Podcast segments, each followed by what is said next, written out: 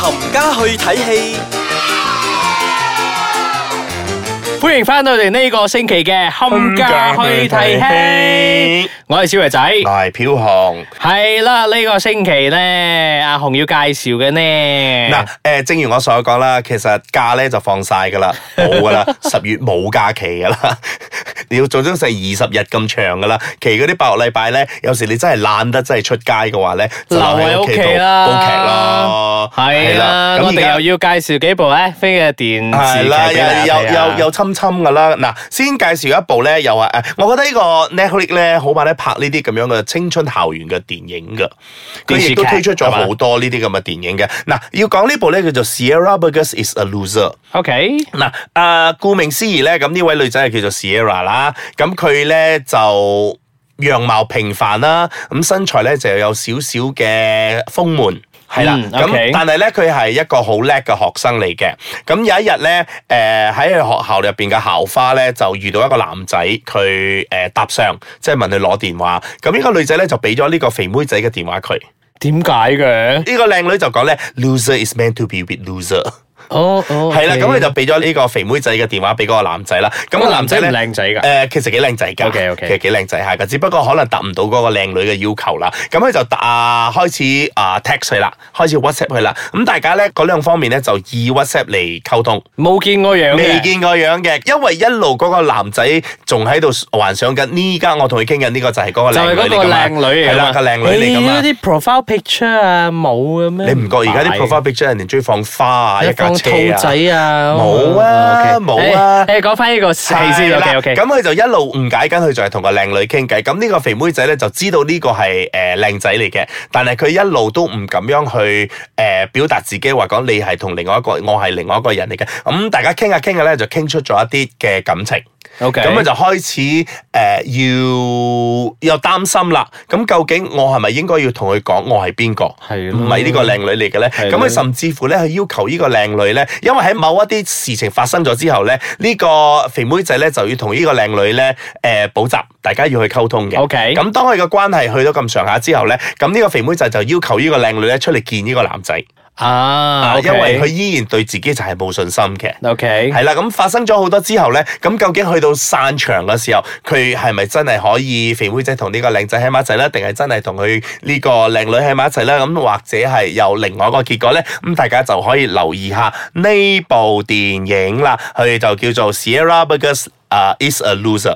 聽嚟唔錯，即係小品。你都係啦周末喺學校屋小品嘢企咯，周末喺屋企喎睇下呢啲，你都會覺得好温馨。係啊，真係你沖你你真係你喺屋企做 potato couch 咧，坐住喺嗰度咧，拎住包薯片咧嗰啲咧，你咪可以煲下呢啲咁樣嘅校園嘅劇咯。咁誒個女主角啊，即係嗰個肥妹仔咧，佢其實誒、呃我唔覺得佢。真係豬扒啦，即係你執下佢咧，係真係幾靚女下嘅，只不過可能未去到誒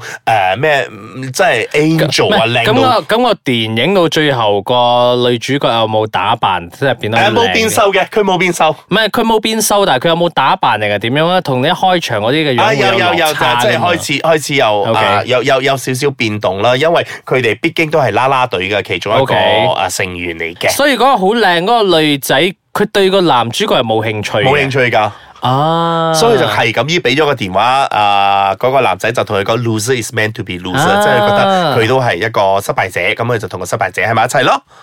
誒，殊不知其實到最後佢自己幫人哋牽咗紅線，牽咗紅線，係啊，所以如果你想知道佢哋係咪真係喺埋一齊，或者係有另外一個另類嘅結果咧，大家周末上冇咩做嘅時候，又懶出街，天氣又咁熱，又成日落雨，咁就留 煲留低喺屋企度煲劇咯，就煲呢部《Sierra Burgess Is a Loser》。好啦，休息一陣先，翻嚟之後咧，同大家分享另外兩部嘅 drama。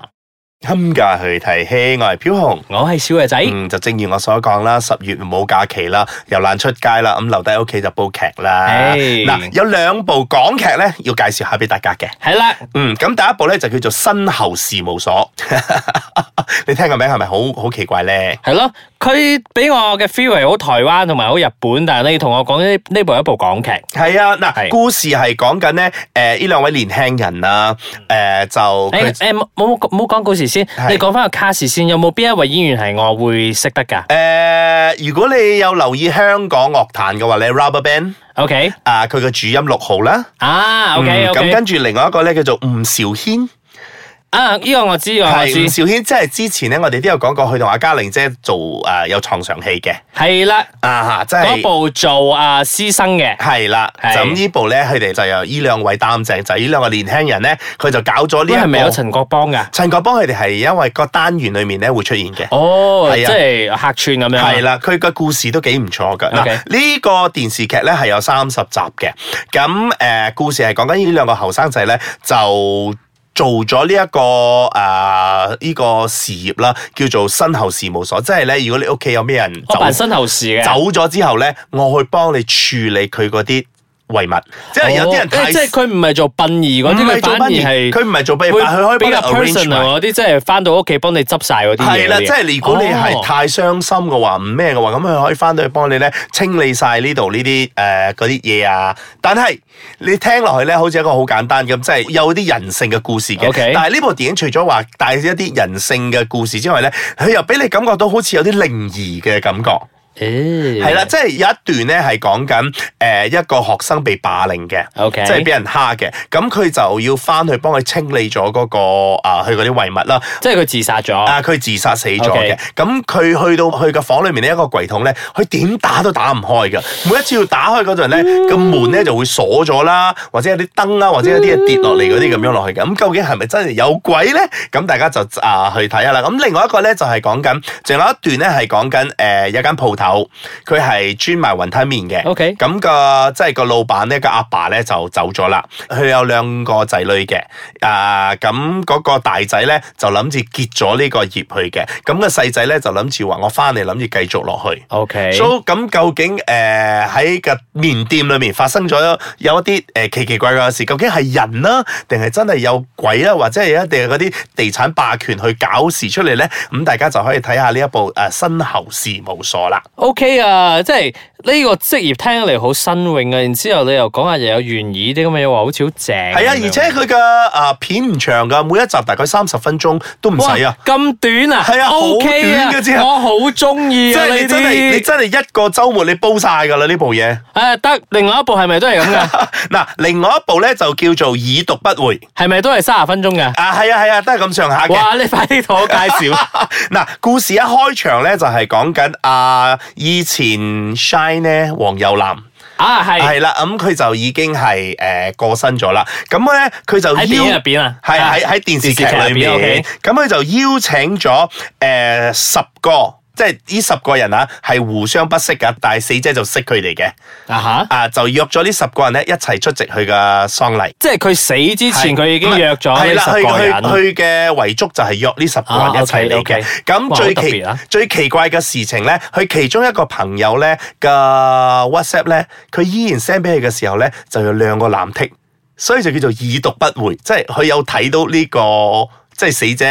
有即係黃睇。友南有睇到呢個係啦 message，誒咁即係，但係唔代表係黃友南自己睇嘅，可能佢即係過咗身之後個手機俾其他人攞住。係啦，，咁個故事裏面咧就圍繞住呢十個人咧，曾經喺佢嘅生命裏面出現過啦。 OK 咁有啲咧係佢嘅恩人，有啲係個好朋友，有啲係佢嘅女朋友 OK 有一個咧係佢嘅秘密情人。咁 OK 個個咧越睇越落去嘅時候咧，你會覺得誒、呃越多事情發生啦。咩 genre 嚟㗎呢個？誒佢、你係亦都係可以叫做 thriller 同埋嗰個叫做 crime 咯。哦，OK 所以你就會睇到誒、呃每一個人嘅個性同埋每一個人嘅所有嗰啲嘅動即係你作。會睇到唔同嘅人性啊，係啦，係咪唔呢十同個嘅人性啦。咁演員嗰方面咧，其實都幾大卡士㗎。有邊位啊啊有廖啟智啦，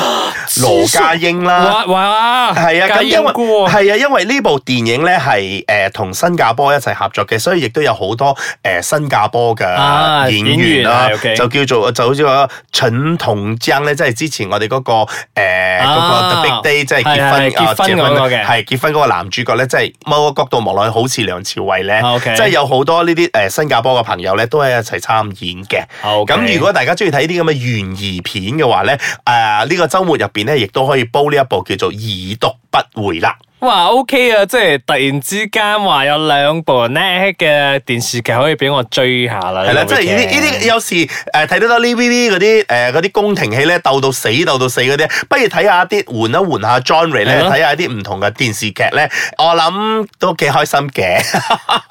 尤其是又冇假放咯，留低屋企哦啊，係咪？ 好啦，咁今日傾到呢度為止啊！如果你有乜嘢電視劇或者電影咧，你啊睇、過睇咗咗。覺得 OK 可以同我哋分享嘅話咧，上到去我嘅 Instagram KID dot 七零一，同我哋分享下。咁我哋睇完之後都可以同你分享翻我哋自己嘅觀後感嘅。嗯好啦，呢、個星期傾住咁多為止啦，下個星期再傾啦，拜拜拜。